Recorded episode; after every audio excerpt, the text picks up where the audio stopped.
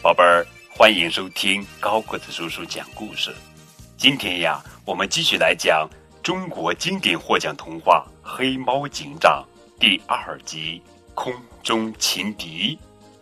主编于飞鱼。一只耳没命的逃亡，路上他遇见了乔装打扮的大哥石猴鹰，便大吐苦水。石猴鹰。答应为他报仇。半夜时分，电闪雷鸣，大雨倾盆。石猴鹰敲碎熊猫家的窗户，抓走了小熊猫。妈妈，妈妈，妈妈，谁来救救我的孩子呀？趁着夜色，石猴鹰又抓住了小兔和小猴子。为了引黑猫警长上钩，石猴鹰。将小动物们带回家，关在笼子里，还不许它们吱声。这会儿，黑猫警长正在森林公安局侦查这起动物绑架案。他一眼辨出了乔装打扮的石猴鹰，于是黑猫警长找来白鸽侦探，让他前去侦查石猴鹰的老巢。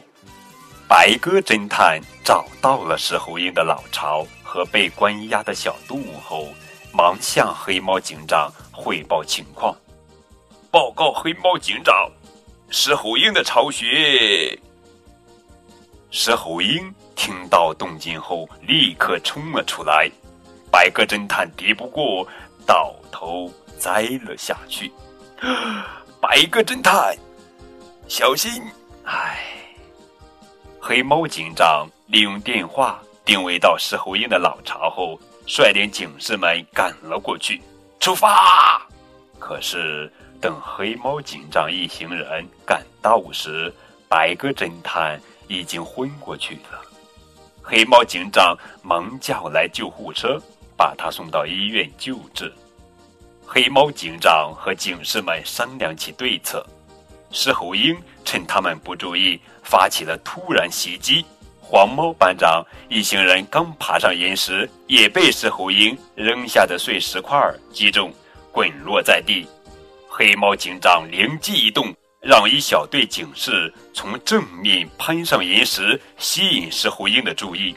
然后他又命另一队警士从背面悄悄攀上岩石，在石猴鹰的身后发动攻击。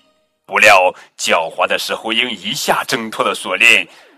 摆出一副毫不畏惧的架势，情况紧急，黑猫警长立刻呼叫直升机中队前来支援。石猴鹰毫不示弱，一下子将两架直升机甩了出去。黑猫警长命令直升机中队再次发动进攻，将石猴鹰撞晕。被团团包围的石猴鹰没有办法，只好挣脱伪装，飞了出来。直升机中队立刻行动，用旋转的螺旋桨将石猴鹰的羽毛剃了个精光。没有羽毛的石猴鹰在空中胡乱扑腾了几下，一头栽进了它的巢里。小动物们找来布袋，把石猴鹰的嘴扎紧，这下。它就老实多了，不许动，老实老实点儿。最后，直升机中队将石猴鹰连同他的老巢一起带回了森林公安局。好了，宝贝儿，这就是今天的绘本故事《黑猫警长》第二集《空中轻敌》。明天我们继续来讲中国经典获奖童话《黑猫警长》。第三集，吃红土的小偷。